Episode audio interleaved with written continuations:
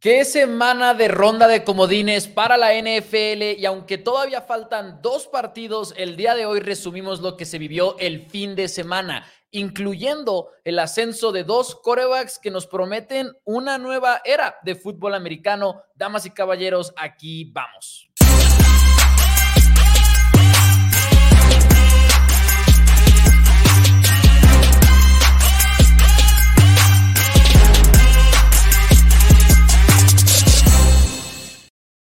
Hola a todos, bienvenidos a Four Downs NFL en español. Mi nombre es Mauricio Rodríguez y como siempre me acompaña mi hermano y coanfitrión Daniel Rodríguez aquí en Four Downs. Y como lo hacemos todos los lunes, y la verdad es que bueno, en esta ocasión quizás mucho menos partidos, pero tenemos el resumen de la ronda de comodines, empezando con el juego que se dio en Houston donde los Cleveland Browns llegaron al partido con una de las mejores defensivas en la historia, la verdad, de la NFL en estadística, pero Jay Stroud y Bobby Slowick tenían otros planes. Si bien la primera mitad fue un intercambio de golpes entre Joe Flacco y Stroud, en la segunda mitad todo cambió y fue la creatividad de Slowick la que marcó la diferencia con corridas terrestres creativas, pero además varias jugadas de bombazo que Browns no pudo detener. Stroud, uno de los mejores juegos en la historia para un novato en playoffs, los Texans 45,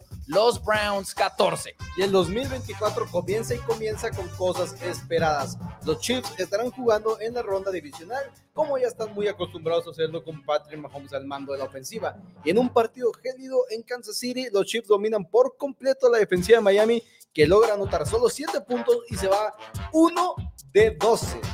1 de 12 en tercera oportunidad. Rashid Rice supera las 100 yardas, Isaiah Pacheco corre por 89 yardas y un touchdown. Y los Chiefs ganan cómodamente a pesar de una ofensivamente, una, una ofensiva que se moría en la zona roja. Chiefs 26, los Dolphins 7. Y cuando el partido arrancó en el ATT Stadium, los Green Bay Packers, que eran underdogs, hicieron una apuesta en contra de Cowboys. Después de ganar el volado, tomaron la decisión controversial de recibir el balón porque pensaron que iban a poder arrastrar a Cowboys en esa primer serie ofensiva, pero lo que sucedió es que los arrastraron por cuatro cuartos completos promediando, ¿qué fueron? Fueron 7.7 yardas por jugada, 27-0 era el marcador, cerca del medio tiempo, si bien Cowboys lo puso más o menos cerca en 27-7, sarcásticamente, el partido no mejoró en la segunda mitad, a pesar de lo que dice el marcador. Packers 48, Cowboys 32. Un tiroteo fue prometido y un, un tiroteo fue entregado por parte de los Rams y los Lions, al menos en la primera mitad.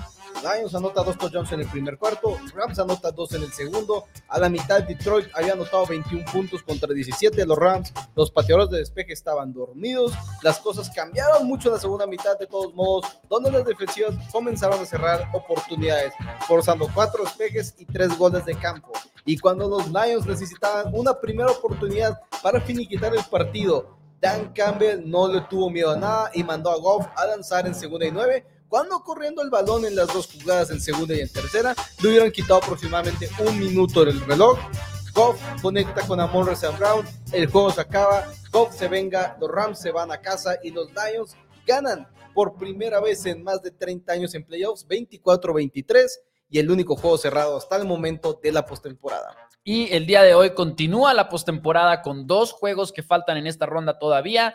Los Bills de Buffalo reciben al equipo de los Steelers de Pittsburgh. El clima, si bien todavía se ve frío, se ve como un factor, no es nada comparado con lo que esperábamos el domingo, tan así que bueno, el partido lo cambiaron de horario, como ya ustedes lo saben muy bien. Y en la noche, Monday Night Football entre los Bucaneros de Tampa Bay y las Águilas de Filadelfia. Dos juegos que si bien no son lo que esperábamos de un, por ejemplo, Rams Lions eh, este fin de semana, de todas maneras, creo yo que nos deben de tener bastante emocionados, pero bueno, ya lo saben, el día de hoy, como todas, como todos los lunes, tenemos línea telefónica abierta y disponible aquí en Four Downs, en el 614. Ahí, Dani. apenas, apenas, lo iba a poner porque estabas terminando, pero aprovecha la gente que ya tiene el número guardado, como el tremendo Liu que ya está esperando. Nada más para decir el teléfono de una vez: 394-6721, por si lo quieren ir teniendo ahí a la mano. Y sí, buenas tardes. Ya tenemos nuestra primera llamada con el tremendo Eliu Varela. Eliu, ¿Cómo estás? Y cuéntanos de qué quieres hablar. Pues yo creo que no quiero hablar mucho del tema, pero creo que es algo de lo que pues es necesario hablar. Fue el partido que vimos ayer. Yo creo que realmente, como dijo Jerry Jones hace mucho, no sentíamos una derrota que nos doliera tanto. A Jerry también le dolió. Y creo que realmente esto era un cambio. Eh, se esperaba mucho. Y la verdad sí estoy... Ayer en la noche me quedé acostado en el sillón viendo el, el partido de la noche y ya no lo disfruté porque desde desde, yo creo que desde el segundo touchdown ya lo empezábamos a sentir como es ese juego. Y cuando detuvieron en la ofensiva y volvieron al ataque, de verdad dije, oh no, aquí vamos de nuevo. Sí, 100% de acuerdo. La verdad es que es un juego que creo que, como lo dice Liu, es, no es nada más de los más dolorosos, es el más decepcionante, es de los más decepcionantes en la historia de la franquicia, creo yo, desde que se fundó en 1960, porque como yo lo he planteado es de la siguiente manera, ¿no? Sobre todo en los últimos tres años. El beneficio de la duda que le podías dar a Cowboys, tanto a Mike McCarthy, que se apoderó del equipo en 2020, como al mismo Dak Prescott, que se ha hablado siempre de cómo juega en, postemporada, para bien o para mal. Y uno de los beneficios de la duda que siempre habían tenido estos dos personajes, pero el equipo en general también, era pues fue contra San Francisco y quieras o no, sí, tienes que dar ese siguiente paso en contra de 49ers, pero bueno, San Francisco era San Francisco, ¿no? Son eran dos equipos que en este caso habían llegado a las finales de conferencia en cada una de las ocasiones que Cowboys perdió en contra de ellos. Eh, anteriormente, si te vas todavía atrás un poquito más años, eh, los juegos en contra de Green Bay, los juegos en, el juego del 2018-2019 en contra de Rams, un equipo que terminó pasando al Super Bowl, tenían como que ese beneficio de la duda que igual y te daba un poquito de consuelo, pero ayer los Packers se convirtieron en el primer séptimo sembrado de siete que han jugado hasta el momento. Hoy juega el octavo, que serían los Steelers de Pittsburgh. El primer séptimo sembrado en ganar un partido de playoffs. Un equipo que llegó con una marca de 9-8 apenas y una marca ganadora, no demeritando para nada eh, lo, cómo cerró Packers su temporada, que mis respetos y ahorita hablaremos de ese lado también, pero en general simple y sencillamente un juego que está en otra categoría, un juego que no debiste de haber perdido, un juego que se te acomodaron las cosas para que fuera en el ATT Stadium y no tuvieras que lidiar con el tema de la visita, del clima, de todo eso, no, todo acomodado para Cowboys y no es haber perdido el partido, es haber ido 27-0 en la primera mitad. Es no haber competido. Exactamente. Es no haber competido, es parecer que tú eres el séptimo sembrado. Y creo que realmente el día de ayer lo que vimos fue más planteamiento, tanto en la ofensiva, en los equipos especiales, pues un poquito, pero sobre todo en la defensiva. Jordan Love ayer estableció un nuevo récord de EPA en los playoffs con 1.13. Es algo pues que el más alto era 1.08 de Peyton Manning. Realmente ayer vimos un partido muy desesperante porque no le estaban llegando al coreback y era lo que estuvimos, lo que tú mismo estuviste diciendo toda la semana, que era importante no dejarle cómodo y el planteamiento defensivo ayer yo creo que fue lo que más nos falló. Una vez ya que pues íbamos abajo, ya era hacer que Zach le hiciera el superhéroe y pues pasó lo que no había pasado en toda la temporada porque siquiera el planteamiento de toda la temporada había sido diferente. Quisieron cambiar las cosas en playoffs y pues no salió también sí se veía frustrado y eso sí se me hizo raro. No sé si hubo ahí problemas en el locker room o que tal vez McCarthy quería correr todo el partido y estaba enojado por eso, por eso sí Lamb, pero realmente fue un partido muy frustrante tanto de ver como yo creo que también para los jugadores puede haber sido jugar. Porque eso de Lamb fue antes de que el juego se descontrolara, por cierto. ¿eh? Eso, es, eso es a mí lo que más me agarra desprevenido. Fue el inicio y absolutamente todo, todo o sea, de tremendamente mal. Realmente fue un juego en el cual no, no, no hay nada que rescatar, si somos honestos, de la aparición de los Dallas Cowboys el día de ayer. Si mientras tanto, como que decías, va el juego 20-0, la cosa está descontrolada, los Cowboys van avanzando y dices, ok, un touchdown aquí, respondes con touchdown en la segunda mitad entrando y de repente te puedes sacudir un 20-0 que ibas abajo y de repente estás 20-14, viene el pick six en un muy, muy, muy mal pase de parte de Dak Prescott. Horrible. O sea, decisión horrible, porque la primera intercepción de Jair Alexander es como que, bueno, Jair Alexander es una jugada y los defensivos buenos van a hacer ese tipo de jugadas, no fue un mal pase, no, no fue una terrible decisión, simplemente Jair Alexander quiso más el balón que Brandon Cooks si no me equivoco, es el receptor que se el objetivo. Ok, ni modo, pasa la situación, Jair Alexander se rifó, sucede, el pick six no, no tiene perdón, este, incluso va 27, una tercera. Sí, justo lo que voy, vas 27-0 y tuviste la oportunidad de como que decir, ok, nos vamos a ir 27-7, recibimos el balón 27-14, obviamente no es en lo más mínimo este, positivo, pero era mejor. Y la verdad es que los Cowboys vive un poquito extra porque le sueltan una intercepción acabando la segunda mitad. El juego se había ido 27-0 al descanso, con unos Dallas Cowboys total absolutamente noqueados. Les le perdonan la intercepción, uh, intercepción, a Dak Prescott, logran anotar con Jake Ferguson, si no me equivoco, el touchdown. Sí. Y ok, todo de repente se ve un poquito mejor pero realmente fue un partido en el cual nada compitió y, los todos lados salió mal. Cabonte Torpe intentando sacar el balón cuando no tenía que intentar sacar el balón. Este, no, no había nada que rescatar. Brandon Aubrey falla un punto extra, como dice, salió los tres niveles. Los tres niveles fallaron rotundamente y los Green Bay Packers, Matt LaFleur lleva a la escuela a Dan Quinn el día de ayer, la verdad, o sea, lo destrozó por completo, entonces mal, mal encuentro para los Dallas Cowboys de inicio a fin. Elio, muchas gracias por tu llamada, hermano. Eh, sí, claro. Hay una preguntita. Si ustedes tuvieran ahorita las llaves como Jerry Jones las tiene, ¿qué es lo que harían? Dos o tres movimientos. Yo cambio a corro a Mike McCarthy y voy por todo con por Bill Belichick.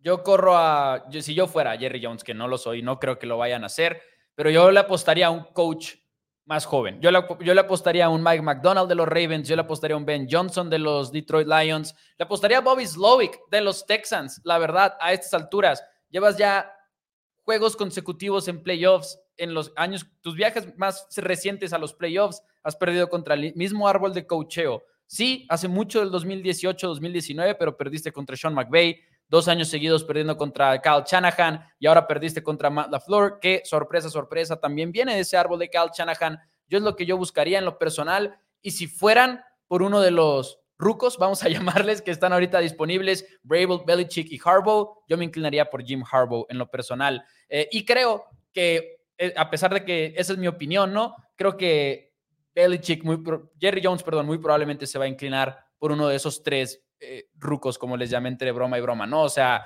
bueno. Brable, Belichick y Harbaugh. Bueno, nos vemos. Tengan buen día. Go Cowboys y a recuperarnos, Mau, que se viene otro año. Así es, así es, que ya me empieza la temporada de nuestros caudillos.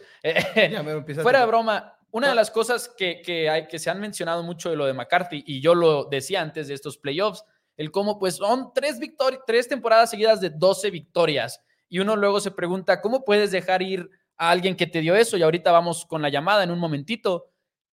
Y luego ves esta, esta marca que compartía ayer Jenna Lane de ESPN, que dice, los Cowboys son el primer equipo en la historia de la NFL en ganar 12 juegos en tres temporadas al hilo y no llegar a la final de conferencia en ninguna de esas temporadas. Y, el primero en la historia. Y el primero desde 1966 en perder tres juegos consecutivos de postemporada en los cuales eres favoritos por siete puntos como mínimo. No, obviamente no son las últimas tres derrotas, pero los últimos siete no, juegos ajá. de los Cowboys, donde han sido favoritos por siete puntos, los tres los han perdido, incluyendo el de ayer. De playoffs. De playoffs. Tres juegos consecutivos en postemporada donde eras favorito por siete y lo pierdes. ¿Pero cuál es el anterior? No sé cuáles son los anteriores. Porque ni contra Bucaneros no. fueron favoritos por siete puntos. No sé. Esos son los últimos siete. Eso no, está, eso está curioso, esa estadística. Pero o sea, pero bueno, nada más lo menciono porque igual y esa estadística de McCarthy no es, vaya. No, no, de McCarthy sí, no es. De McCarthy hoy sí, por este año, es, pero, pero, no de las anteriores, pues. Eh, muy buenas tardes, ¿con quién tenemos el gusto el día de hoy? Octavio Gómez.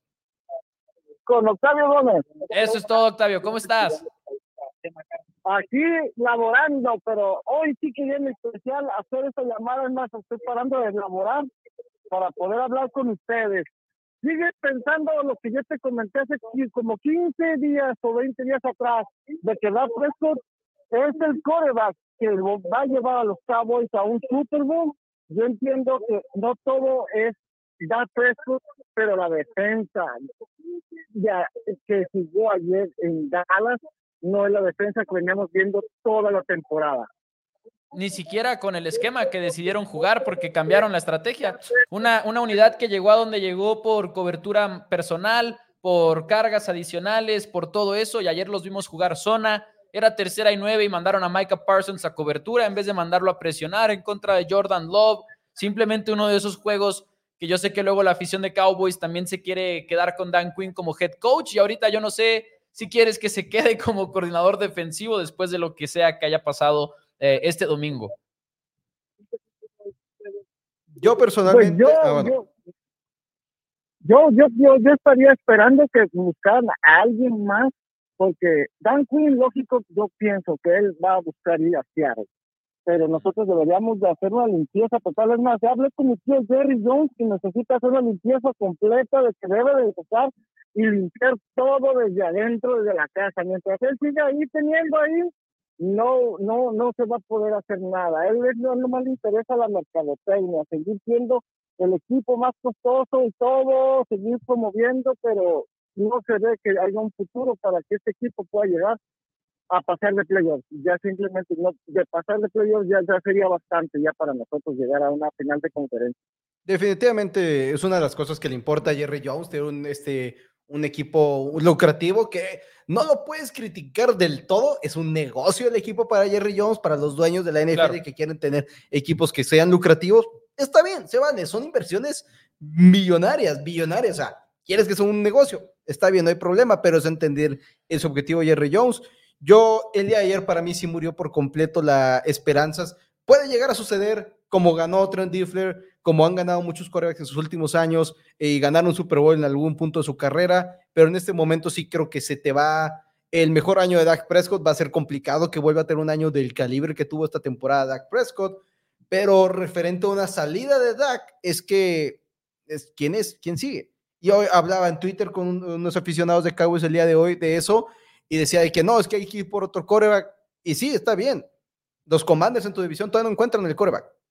No lo encuentran porque dejaron ir a Kirk Cousins. Los Commanders dijeron, ok, no le vamos a pagar a Kirk Cousins, no creemos que Kirk Cousins sea ese coreback. Desde entonces son de las reír de la liga, realmente. Es lo que ha sido el equipo de los Washington Commanders. Y es difícil pedirle a un equipo que digas, agarra tu coreback, que es muy bueno, un coreback que acaba de ser All Pro. Estamos hablando de muchos grandes corebacks, nunca fueron All Pro, nunca fueron ni siquiera el segundo equipo. Dak Prescott viene a ser segundo equipo All Pro. Y decir, vamos a deshacernos de él y, y con quién te vas a ir. Entonces, sí, no es un coreback élite. Nadie ha dicho nunca que Dak Prescott es un coreback élite. Las posibilidades de ganar un Super Bowl cada vez se van disminuyendo porque cada vez le vas quitando más temporadas a Dak Prescott. Pero es la misma situación. Yo no creo que si los, los Bills salen el día de hoy, por ejemplo, de postemporada, no creo que los aficionados de Buffalo van a estar pidiendo, córrase Josh Allen. No sirve Josh Allen. Y, vamos a estar hablando de, lo mismo al final de cuentas. Corebacks como el nivel de Aaron Rodgers ganaron un Super Bowl. Ganar Super Bowls es algo muy complicado. Creo que la mayor oportunidad que tenían los Cowboys con Dak Prescott era este año.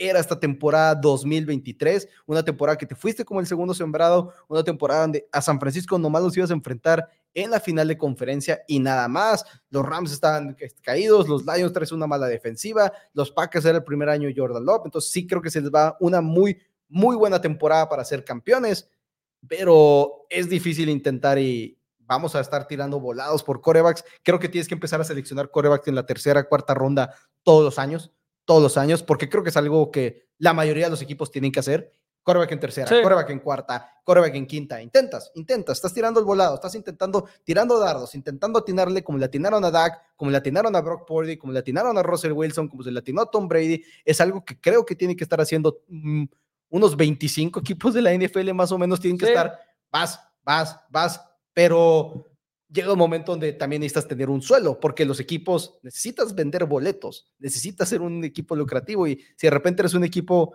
que tienes a un Zach Wilson como tu coreback titular, pregúntenle a los Jets cómo le está yendo en ventas. Y no puedes culpar a los equipos de no querer hacer eso. Y creo que esa parte que mencionas comparándolo con los Commanders es importante porque Luego llegan muchos tweets que los entiendo, o sea, entiendo la frustración ahorita en este momento, sobre todo después de un juego como el de ayer, que te dicen, sí, ¿qué importa? Dejas ir a Dak y años de reconstrucción y qué importa que tengamos años, eh, años perdedores eh, con tal de encontrar al coreback que sí sea élite, pero de entrada dices, no son tres, cuatro años, son posiblemente décadas de ahorita que no soportamos unas tres décadas sin llegar a un Super Bowl, imagínense ahora décadas de temporadas perdedoras, ¿no? Esa es la parte difícil en realidad en la, en la NFL. No, son divertidas, ¿no? No son divertidas, yo lo sé, eh, pero pues exactamente, al final de cuentas es, una situación complicada, pero bueno, primero, Octavio, muchas gracias por tu llamada.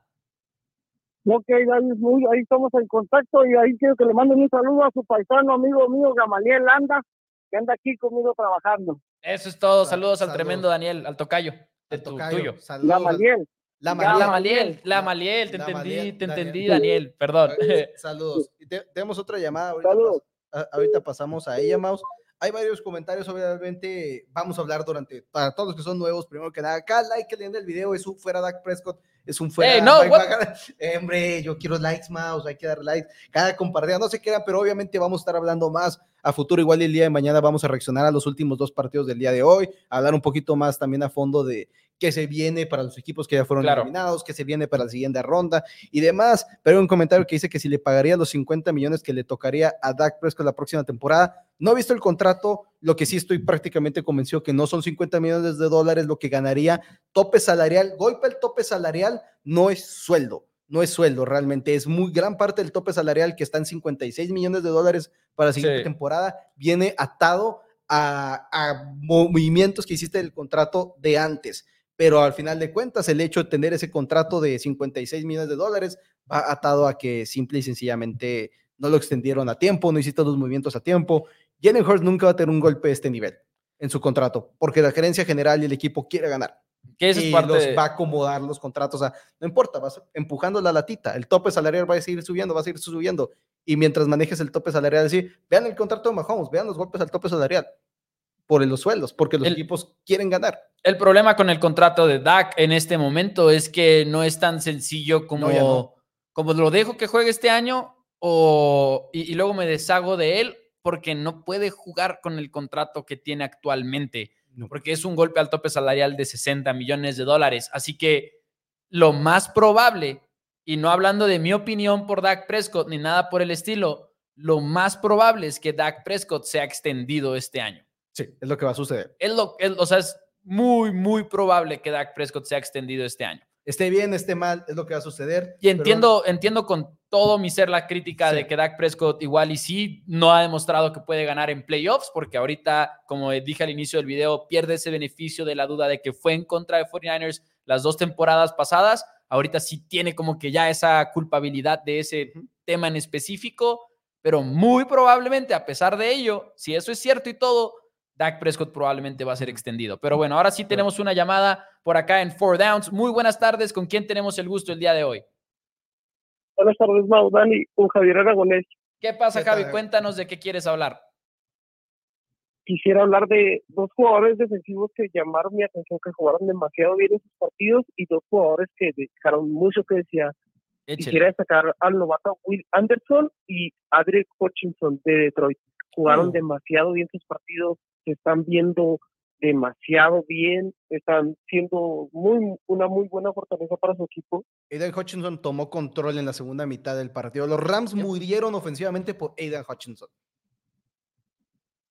Sí, jugó demasiado bien y quisiera preguntarles qué les pareció el partido de Miles Garrett, en realidad que va a ser el defensivo del año según las estadísticas, según todo, y el partido de Micah Parsons, en realidad le hicieron unos holdings y todo, pero en realidad no creo que tuvo el impacto no, no, la verdad no. Que debería haber tenido. Me parece que tuvo, según Next Gen Stats, tuvo una presión nada más. Micah Parsons, no sé cómo lo tenga Pro Football Focus. Dos holdings forzados, que también son casi igual de positivos y no es que más que una presión. No, no, claro, pero lo que llama la atención es que es un jugador que por contexto tiene como seis presiones cada juego, ¿no? Y es como que una marca muy alta. Y Next Gen Stats tenía que la única presión que había tenido había sido en una jugada en la cual lo habían dejado sin bloquear, básicamente. Entonces, una, una, una actuación por estos dos jugadores, tanto de Garrett y de Parsons, que se ven muy decepcionantes. No creo que eso como que te quite puntos a los jugadores que son, creo que sí son los, para mí, ahorita en este momento son los dos mejores defensivos en toda la NFL, tanto Garrett como Parsons, esa es mi opinión personal, pero al final de cuentas, creo que habla de lo que se vio en cada uno de estos partidos. No es coincidencia que Houston le puso una paliza a Cleveland y no es coincidencia que Green Bay le puso una paliza a Dallas y que eso fue lo que se, lo que se necesitó para que Garrett y Parsons se vieran de esta manera. Si en un juego te están aplastando en todos los sentidos, no hay mucho que te pueda hacer un cazacabezas. Si el otro equipo está forzado a lanzar, por ejemplo, bueno, claro, pero por ejemplo, hablando del juego de Green Bay, que es como que el que más hemos podido analizar, quizás al menos yo en lo individual, es un juego en el que Green Bay quiso correr a morir y lanzar play action a morir. Entonces, no es un juego tradicional en el cual Micah pueda hacer lo suyo, me explico, y luego ese es el problema con muchos de estos eh, defensivos que pues no es nada en contra de ellos, simple y sencillamente el impacto que puedes hacer cuando eres principalmente un cazacabezas y no necesariamente un jugador que frena la carrera a un nivel espectacular cada down. Eh, pues te puedes ver así en uno de estos partidos. Sí, fueron malos encuentros, sin lugar a dudas, no más, obviamente, respecto a más que nada más Garrett, porque Micah Parsons ya no está en la conversación del premio al defensivo del año porque no fue primer equipo el Pro, así que no va a estar realmente en las boletas como ese candidato. Lo va a ganar Garrett. Lo va a ganar Garrett. Recordar que la postemporada no influye en los ah, votos de esos premios. No más con comentario para si los que son nuevos, los que no saben de eso, los votos, y no, estoy diciendo que, que, que tú no sepas, pero cómo se llama este, los votos se hacen, todas las votaciones son antes de la primera semana de playoffs, de MVP, de todo coach del año, todos ya están las votaciones dadas, nomás se menciona quiénes son los ganadores hasta la semana del Super Bowl. ¿Algo que quieres agregar, Javi? Eso sí, nada más quisiera agregar, eh, Jordan Love me pareció un partido muy increíble y quisiera verlo, si la siguiente semana tiene un partido más o menos destacable, con que mantenga la pelea de Green yo pienso que sería demasiada ganancia, aunque su actuación fue demasiado buena, pienso que si Green Bay pierde por siete puntos o menos y cubre la línea, yo creo que Jordan lo habrá hecho un gran trabajo. Habrá que verlo contra otra defensiva importante. Para mí, ahorita, para mí Jordan Love ya se ganó su extensión de contrato. Sí, para mí también. Y ahorita vamos a seguir hablando un poquito de eso. Pero bueno, gracias, Javi. No, ustedes, buen día, chicos. Hasta luego. Y sí, porque quería, yo sé que vamos a hablar de otros tres partidos todavía, pero quería que igual la conversación de este juego, ok, no nada más quedar en el tema de los Cowboys, porque la verdad Packers se merece un poquito más que eso. Y hay, hay otros seis equipos. Wow con lo que hizo Packers. Jordan Love, y lo platicamos un poquito la semana pasada, esa ofensiva de Green Bay es completamente real, honestamente, sobre todo en la segunda mitad de la campaña. Ves el calendario y ves cómo cierran la temporada y al final de cuentas se nota un poquito que no eran el mismo equipo que fueron en la primera mitad de la campaña y en gran parte es porque es un equipo muy joven. Joven. Y es un equipo que tú veías los partidos y lo decíamos aquí en septiembre y en octubre incluso, que muchos querían atacharle todo a Jordan Love, pero veías esos partidos y eran errores muy puntuales por parte de Green Bay. Eh, pases que soltaban, que igual y no era el líder en drops en la NFL o algo por el estilo, pero siempre eran en los peores momentos, rutas que se corrían mal, falta de comunicación, pero este equipo empezó a tener un poquito más de experiencia e ir a tumbar a los Cowboys, con todo y que Cowboys sí se equivocó, hizo un pésimo trabajo y todo, ir a hacer esa declaración en el ATT Stadium e irte arriba 27-0 en la primera mitad. Los playoffs es, una, es un periodo del año en el cual el equipo que comete menos errores gana, ¿no? Porque todos los equipos son buenos en playoffs. Así que el ir con tan poca experiencia a, a Dallas y enfrentar a un equipo que era su tercer año consecutivo en los playoffs y no dejar una sola duda de quién llegó más preparado. Mis respetos a Matt LaFleur. Si esto hubiera sido la semana número 19 de la temporada en vez de, en vez de la semana 18, Matt LaFleur recibía votos a ser el coach del año, en mi opinión. Eh, mis respetos, simple y sencillamente a lo que hay en Packers. Un año después de deshacerse de Aaron Rodgers, un año, su futuro se ve genial. De Aaron Rodgers, su futuro se ve como se ve el de Houston, como se vio el de los Cowboys en el primer año de Dak Prescott como se veo el de los Philadelphia Eagles con Carson Wentz. O sea, no, no es criticar a Jordan Love, ni mucho menos, simplemente así, así es como se parece ser el inicio. Jordan Love, siguiente, este offseason, va a firmar, si son aficionados de los Packers y no quieren escuchar esto y demás, Jordan Love va a firmar por 50 millones de dólares anuales este offseason. Y si no lo firmas este offseason a ese contrato, eh, estás cometiendo un gravísimo error. Porque así funciona el mercado de los corebacks. Así funciona el mercado de los jugadores. Y cada gran jugador que viene va firmando por más que el otro. Va firmando por más que el otro. Love no le va a pegar quizás al de Josh Allen, no le va a pegar quizás al de Patrick Mahomes. 51, 52 millones de dólares seguramente es lo que estará firmando este, por Jordan Love en este, en este momento. Pero gran, gran juego de los Packers, gran futuro se les ve. Obviamente esperemos, porque la NFL es mejor con buenos corebacks. Es mejor con buenos corebacks, entonces esperemos que no sea una situación de un solo año. Este, pero el equipo de Green Bay se ve muy positivo. La línea ofensiva sigue jugando muy bien a pesar de que Bacteria simple y sencillamente no puede estar en el campo. Una vez más toda la temporada tirada a la basura para David Bacteria, lamentablemente. Pero gran juego para el equipo de los Green Bay Packers, buena victoria. Underdogs por 10 puntos en contra de San Francisco. Veamos cómo le va en contra de Cal Shanahan y compañía. Y vaya buena suerte que tiene realmente San Francisco en este momento.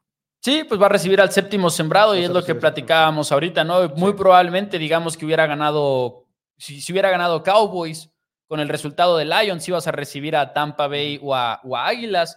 Y dices, bueno, sí, muy buena suerte enfrentar al séptimo sembrado. Yo no sé a quién preferiría enfrentarme, si a los Packers el séptimo sembrado o a Bucaneros eh, Águilas. Que Pues, Águilas en específico ya los sí. viste simple y sencillamente darles una bofetada a Sí, los, a los sí, eso sí. de parte de 49ers. Así que sí. es, es una cuestión ahí rara. Vámonos a otro partido. Vámonos a. Quiero, pasar a este. Vamos a pasar con los Chiefs. ok. Porque me quiero quedar en el. po- Podríamos quedarnos en CJ Stroud y Coreback joven haciendo las cosas grandes. Sí, pero me quiero quedar también en el sistema de, de- hablando de las posiciones de coreback, del limbo que se encuentran los Miami Dolphins también. Porque siento que es un limbo parecido al de los Cowboys con Dak Prescott. Este, no sabes si le, te conviene pagarle una extensión de contrato a Tua Tagovailoa. Al mismo tiempo, quieres estar en el limbo en el que estuviste antes de Tua Tagovailoa, donde literalmente necesitabas de Ryan Fitzpatrick como tu coreback titular situación complicada para el equipo de los Miami Dolphins, sin lugar a dudas. Y los Kansas City Chiefs, Mouse, eh, ¿cómo es que pateas tres goles de campo dentro de la yarda 10 de tu rival? Sí.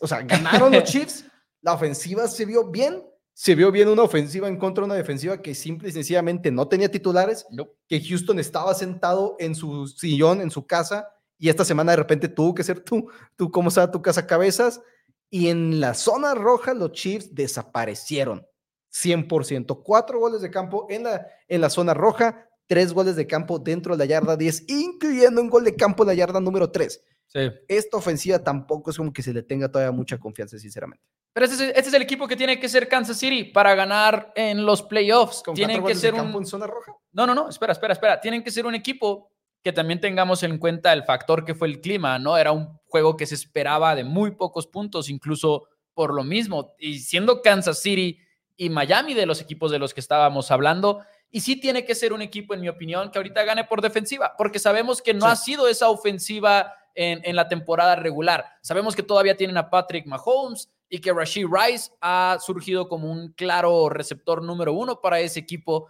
y que si bien Travis Kelsey es ahorita una ruleta rusa de te doy una super jugada o te doy un drop, de todas maneras está empezando a caminar un poquito mejor la ofensiva en general, ¿no? Isaiah Pacheco corriendo el balón en ese partido. Andy Reid dice al final del encuentro que Miami pensó que no iban a lanzar el ovoide, que se les olvidó, o no, no dice que se les olvidó, dice, hay muy pocos corebacks que pueden lanzar en este clima. Vimos que Mahomes es uno de ellos, porque el juego de Mahomes fue bastante positivo. Yo sí le doy mucho factor a- al clima en este partido. No estoy del todo en descontento con lo de los goles de Mm. campo. Digo, también fueron situaciones que se fueron dando en el partido. La otra defensiva también es entrenada por Big Fangio con todo y las lesiones. Ojo, no digo que sean la misma ofensiva de antes. No digo que los Chiefs de los playoffs despertaron y son esa máquina de años anteriores, pero creo que esa versión de Chiefs que vimos en el terreno de juego puede ganar partidos. Ah, no, puede, puede, ganar partidos Puede. y puede llegar lejos y frenar a Delfines con, a siete puntos con todo y lo que decimos de que Miami igual y sí son bastante fraude en, en ese sentido, ¿no? Que no le ganaron a equipos ganadores más que a Que los Cowboys. Que le a nueve. En Ex- cuarta y dos. Exacto. Eh, sí, esa jugada, es que a eso voy precisamente. Hubo varias cosas en esa defensiva que mis respetos. Una de ellas es cuarta y dos. Cuarta y dos. Cuarta y dos. Y Miami presenta una ofensiva en la que no tiene a ningún corredor. Empty. Es Tua Tango Bailoa y todos los receptores en la línea de golpeo. Y es cuarta y dos. Y Chiefs dice: Vamos a presionar con dos. Y echa a nueve defensivos para atrás en cobertura. Eso no lo puedes hacer contra Patrick Mahomes, porque eso le haces a Patrick Mahomes y Mahomes se echa para atrás, da un paso, ve lo que está pasando y se arranca por el centro de la línea de golpeo. Tua Tango Bailoa es tan poca amenaza en ese sentido con sus piernas que en cuarta y dos, son dos yardas nada más. Chiefs dijo, no vas a correr.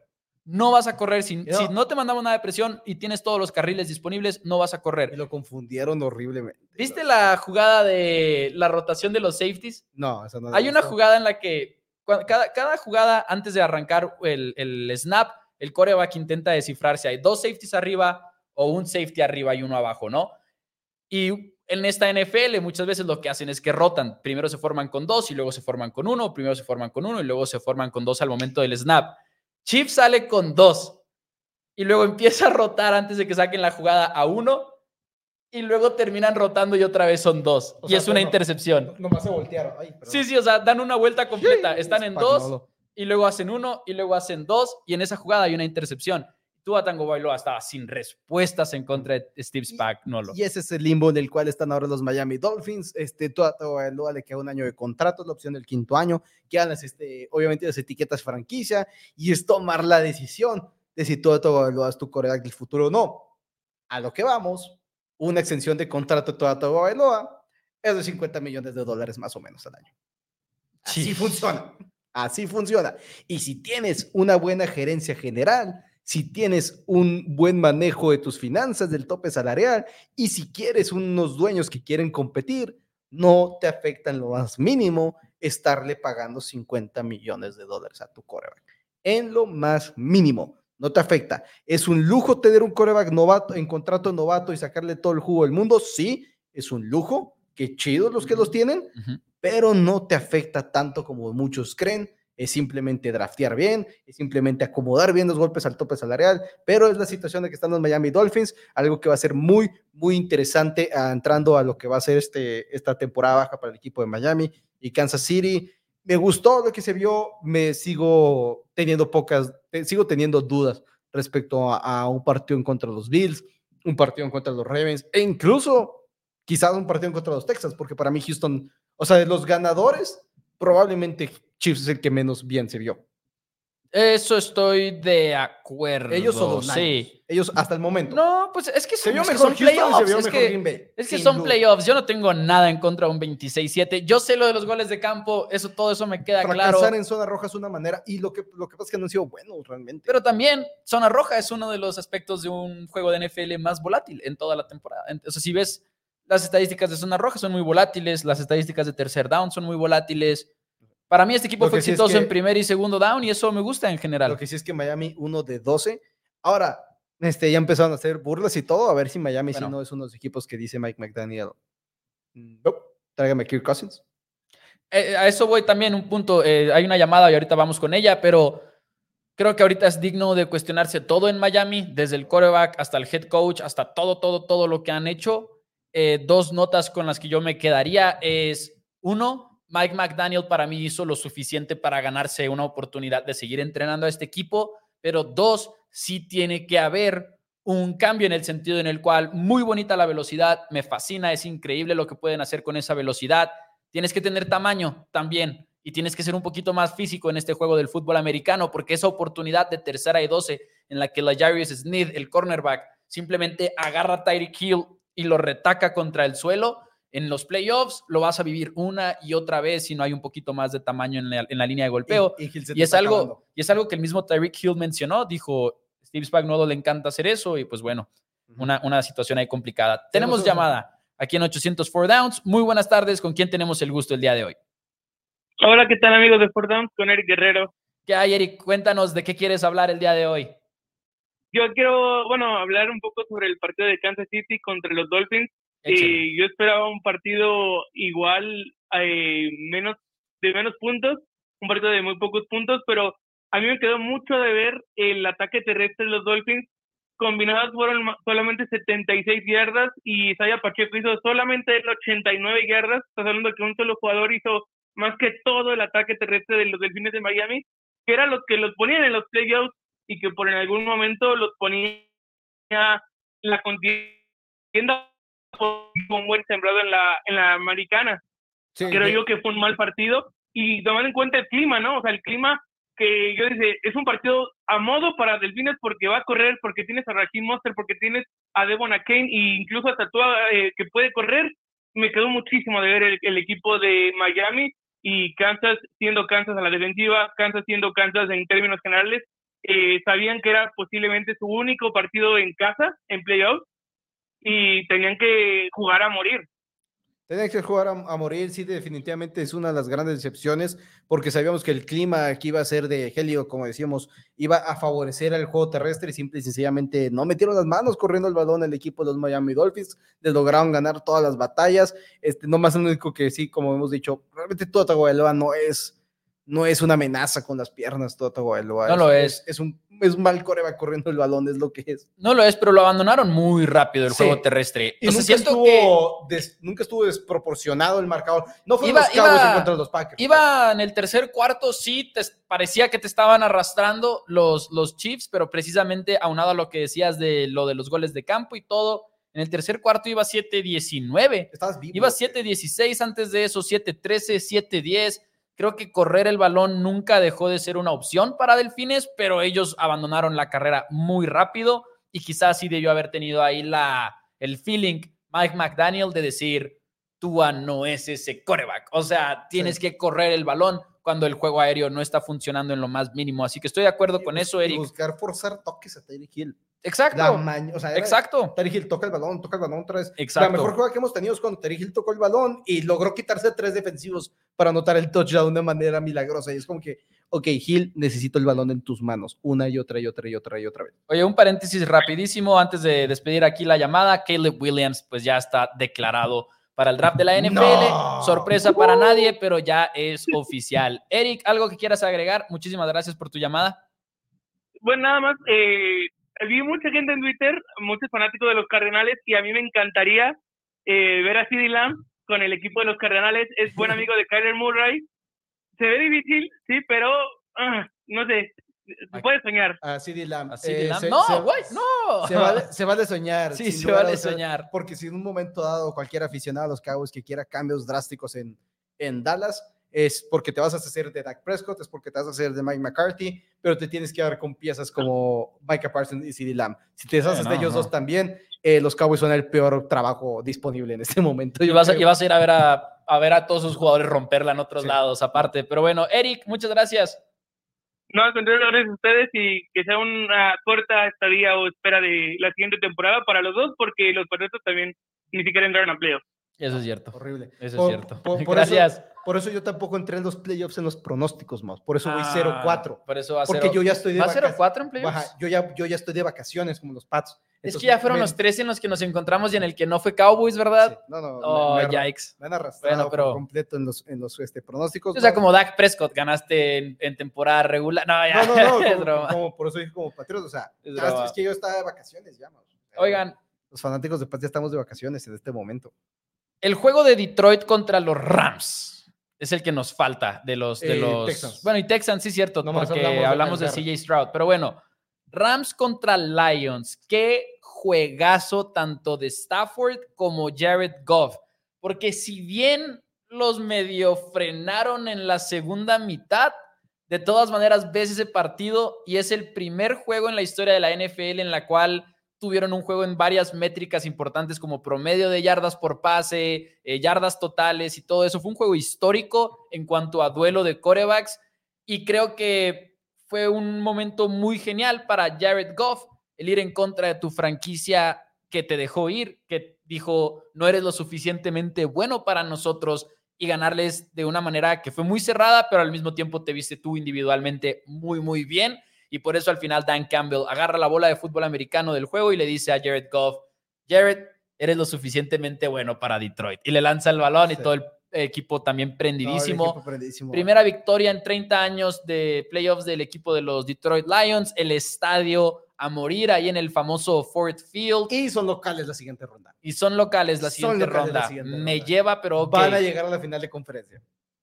Porque no ya veo te adelantas de una vez al No, pronóstico. no, o sea, no, no veo, me adelanto en el sentido de igual y cambiamos de obviamente, pero no veo ni a Eagles ni a Bucks ganándole a estos Lions Sí, en sí. Detroit.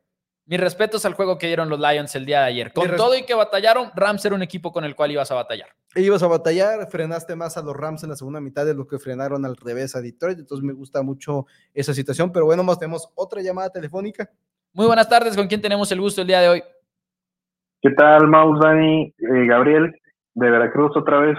¿Qué tal, Buenas tardes. ¿Qué pasa, Gabriel? Bienvenido y cuéntanos de qué quieres hablar el día de hoy.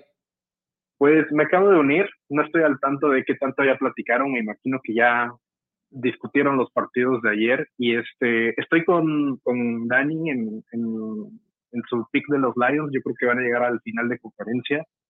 No, no sé si le puedan ganar a San Francisco, pero de todas formas, ya con esta victoria creo que es una temporada muy buena. Este, quisiera platicar con ustedes de los posibles este, coordinadores que podrían tomar un puesto de head coach. Eh, veo que hay muchos coordinadores jóvenes en su primer año que están haciendo un gran trabajo y que a lo mejor sería muy atrevido ponerlos en la discusión de head coach, pero tampoco lo veo tan descabellado. Y por poner un ejemplo, me gusta muchísimo el coordinador de Houston. Creo que está haciendo un gran trabajo. Me parece que viene del árbol de Shanahan. Quisiera saber si ustedes opinan que si podría o no tomar este, las riendas de un equipo como head coach. Obviamente, obviamente estamos limitados en el tema de si pueden liderar a un equipo, ¿no? Porque ser un head coach 80% es ser un buen líder, pero no es descabellado en lo más mínimo cuando ves la historia y la trayectoria que lleva la NFL en este momento.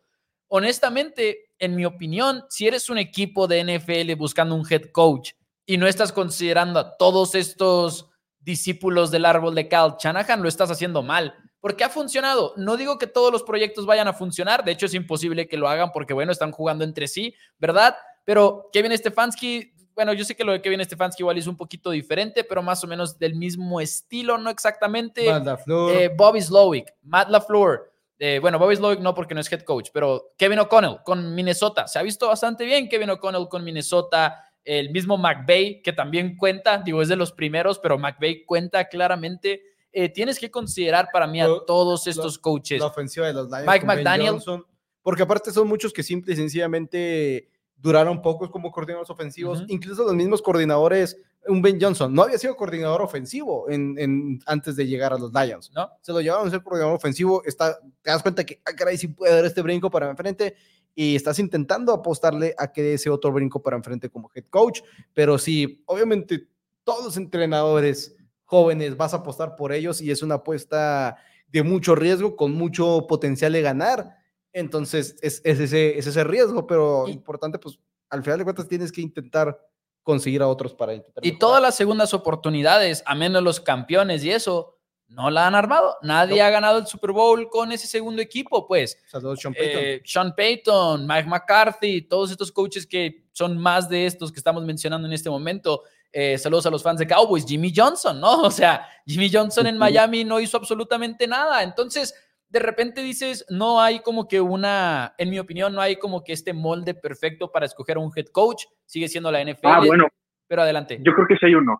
Creo que hay uno. ¿Cuál, cuál? Eh, o, bueno, más bien, este, hay una fuente, ¿no? Para mí esta ha sido la gallina de los huevos de oro y es todo este staff de cocheo que estuvo en los Redskins por allá del 2011-2013, ah. donde salió McVay, Shanahan, estuvo también Slowick.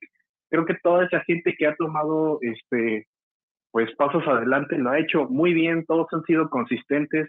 Yo creo que por ahí puede haber respuesta para muchos equipos.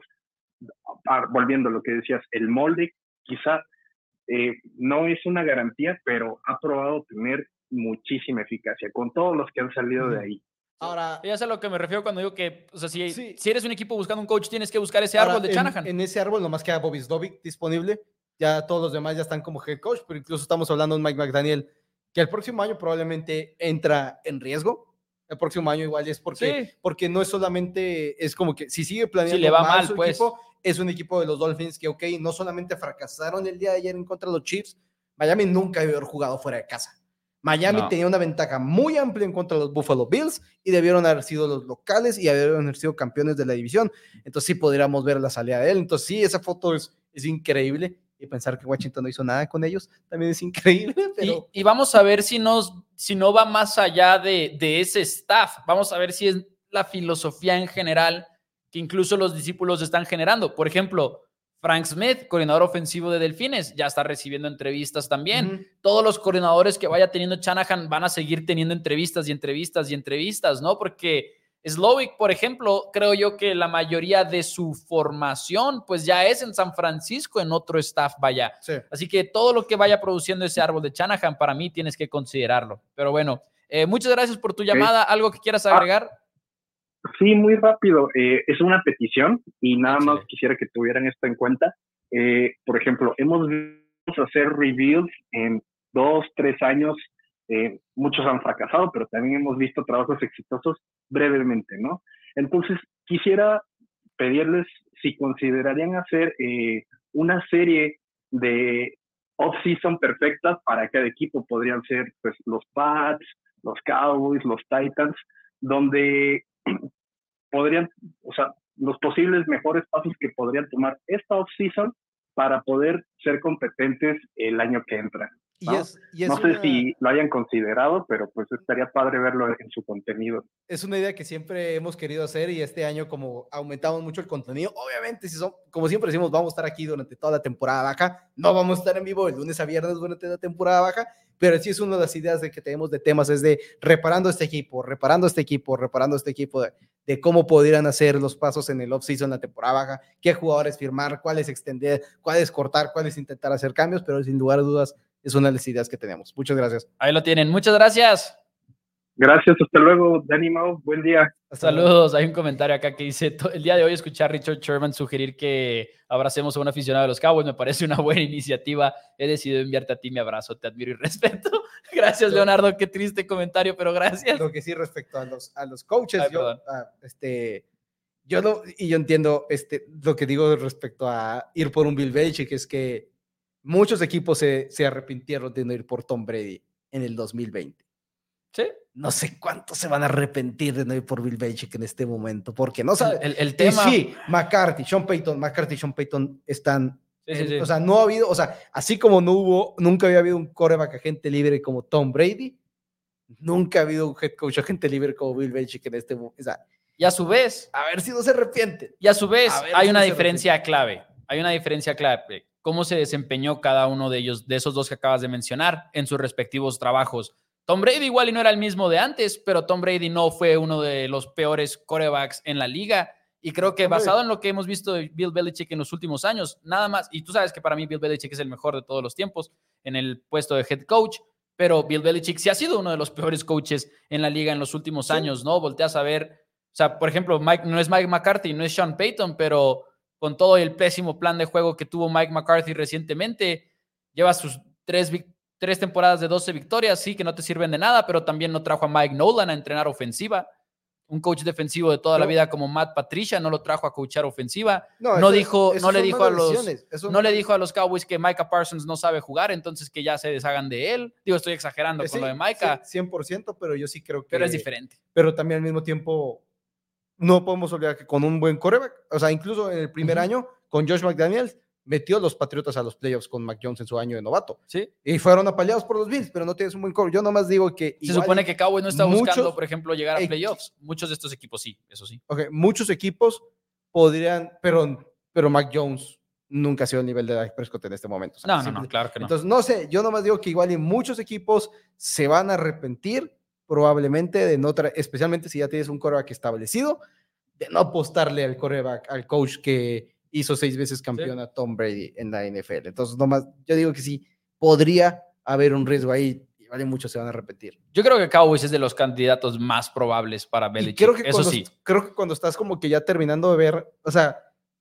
se, se, como que siento como que darle una última oportunidad a todo este, porque si ya otro coach y Dak Prescott y los Cowboys no avanzan, o sea, llega un momento de dices, ok, ahora sí, aunque tenga 32 años de edad, es, sí. llega un momento ya, pum, siguiente, y creo que traer a Bill Belichick, que es un coach de esos, como que, ok, le estamos apostando todo, no estamos intentando debutar con otro head coach novato, que no sabemos cómo le va a ir en lo más mínimo, nunca ha sido head coach, igual estaría interesante. La misma justificación, yo sé que son diferentes personajes, pero que usaron para traer con, cuando trajeron a Mike McCarthy, ¿no? Que es lo difícil de buscar a un hot coach. Sí, y ya ni siquiera hablando de los Cowboys en específico, ese balance de alguien sin experiencia que puede ser lo siguiente en la NFL o alguien con experiencia en una liga en la que es muy difícil volver a evolucionar cuando ya te quedaste sin evolucionar y por eso perdiste tu puesto anterior. Esa parte es muy, muy difícil de balancear. Bueno, este... Últimos pensamientos ya del último juego eh, porque ya nos vamos, damas y caballeros, Cleveland contra Houston. Cleveland contra Houston, no, sí, Stroud, simple y sencillamente, es increíble, es increíble. Al nivel no quiero que se lleven a Bobby Slovic a ningún lado, o sea, por lo menos no. dale dos años a, a CJ Stroud con Bobby Slovic, que se termine de acomodar y luego que ya haya otro detrás de Bobby Slovic que vaya a tomar la misma ofensiva. Los Texans colocan a Noah Brown en la reserva lesionados el día de hoy, fuerte baja para los siguientes partidos para el equipo de los Houston Texans, pero es muy divertido cómo están cambiando por completo esta historia del equipo de Houston. como una victoria en la cual lo sacó el pick número uno del draft, probablemente les cambió la historia también, porque igual se hubieran ido por presión. Igual y Bryce Young era su coreback número uno. Nunca lo sabremos, nunca van a decir que sí, y seguramente van a decir todo el tiempo, no, sí, está tirando nuestra primera opción. Nunca hubiéramos considerado tomar a Bryce Young en frente de CJ Stroud, y lo van a decir, y lo van a jurar, y lo van a firmar y todo, y no vamos a saber si es cierto o no. Pero los Texans en este momento, primer año absolutamente todo, y ya no sé, si los Jaguars, quienes parecían tener el futuro más brillante en esta división, ya no puedo apostar por ellos el siguiente año, en este momento. Tengo que apostar por el equipo de los Houston Texans, porque incluso los Jaguars en los mejores años de Trevor Lawrence, que son pocos, obviamente apenas va el tercero, no se vio así el año pasado los Jaguars, porque sobrevivieron en contra de los Chargers, que los Chargers son los Chargers y van a perder juegos que nunca tienen que perder, pero esta vez CJ Stroud llegó y dominó y controló por completo la defensiva número uno de los Browns Historia fuerte la de Joe Flaco, lamentablemente como se va, mucha gente que quiere que no se retire. Yo digo, Flaco, ya, esta fue tu, esta, esta, va a ser la mejor manera en la que te vas a retirar, metiendo a los Browns, dándole el probablemente comeback del año, si es que acaso lleva a llevarse votos, pero todo parece ser que va a ser Tamar Hamlin. Ya, Joe Flaco, pero al final de cuentas, Joe Flaco fue lo que fue durante los partidos de temporada regular un coreback que arriesgaba el balón, que podías entregarlo una y otra y otra vez, lo estuvo haciendo durante los primeros cinco partidos que tuvo con los Cleveland Browns al final de cuentas, lo que pasa es como que estaban ganando, la gente no volteaba a ver esas entregas de balón de parte de Joe Flacco. Regresándome a lo de Stroud, porque la verdad creo yo que es la historia del partido, ¿no? Evidentemente, es, es una actuación clásica de coreback que vamos a recordar, yo creo, por años y más años. Así no vuelva a los playoffs en dos años, ¿no? O sea, de ese nivel CJ Stroud se ha posicionado en la NFL como si un coreback novato, pero lo que hemos dicho toda la temporada aquí en, en Four Downs, que lo volteas a ver y dices, sí, es novato y ha habido muchos corebacks que han empezado muy bien y luego se han ido para abajo, pero cuando ves con atención a CJ Stroud, ves todas las cositas pequeñas. Hay un pase en el cual lo presionan, llega la presión por el centro y cómo maneja la bolsa de protección para ir hacia arriba y hacia la derecha y encontrar a su hombre en la banda, no ese tipo de jugadas, el play action que vende a la perfección, también las jugadas, como ya lo comentabas, de Bobby Slovic, no quieres que se vaya de Houston todavía, porque el juego terrestre fue brutal. Había movimientos antes del snap que confundían a los Cleveland Browns, no pudieron con ese motion en todo este partido en el juego terrestre, le hicieron la vida fácil a Devin Singletary, que además aprovechó muchas oportunidades para tener ese segundo contacto, ese segundo esfuerzo y ganar yardas después del contacto. Fue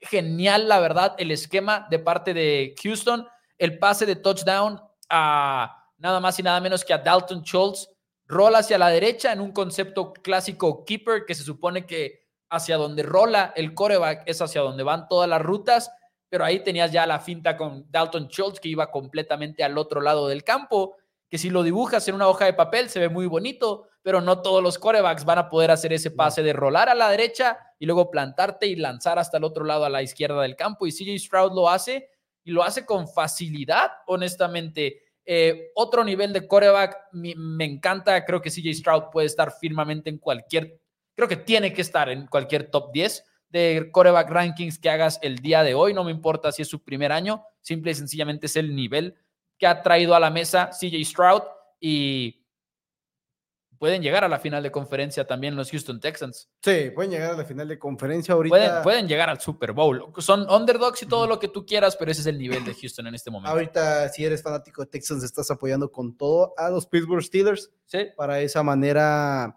este, tener tu juego de local una vez más, si no me equivoco, se quedarían con... No, no, sí, tendrías que ir a Kansas City, perdón.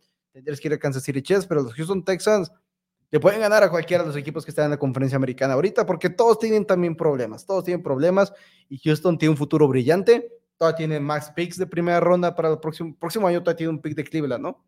Eh, sí, se me hace que sí. Y el hecho de ganarle a Cleveland mejoras tu pick de esa manera. Entonces, gran, gran momento para los Houston Texans sin lugar a dudas. Y sí puedes hacer argumento de meter, sí estar a un top 10 sin ningún problema. Puedes hacer argumento, sacarlo y como siempre hemos dicho, del número 5 al número 15, al número 12, sí. acomodados como quieras, realmente es mucha, mucho debate. Obviamente sí, Startup que jugó muy bien, no está al nivel todavía, no lo podrías ni con Joe Borro, ni con Joe Challenge, ni no, con nadie. Patrick. Con Patrick Mahomes nunca, nadie, absolutamente nadie ahorita. No, no, no. Nadie está al nivel de Mahomes.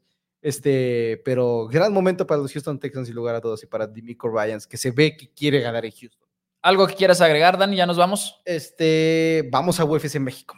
Vamos a UFC Vamos a México. UFC. Si ustedes van a estar por ahí, también en, esa, en esas fechas, por allá nos vemos. Vamos a estar ahí en, en la cartelera que va a tener a Brandon Moreno, va a tener a Yair Pantera Rodríguez. Estamos muy, muy emocionados. Así que, pues, si les gusta la UFC, por ahí nos vemos. Y, yo quiero convencer a Mouse de que haga un meet and greet de primero cabo.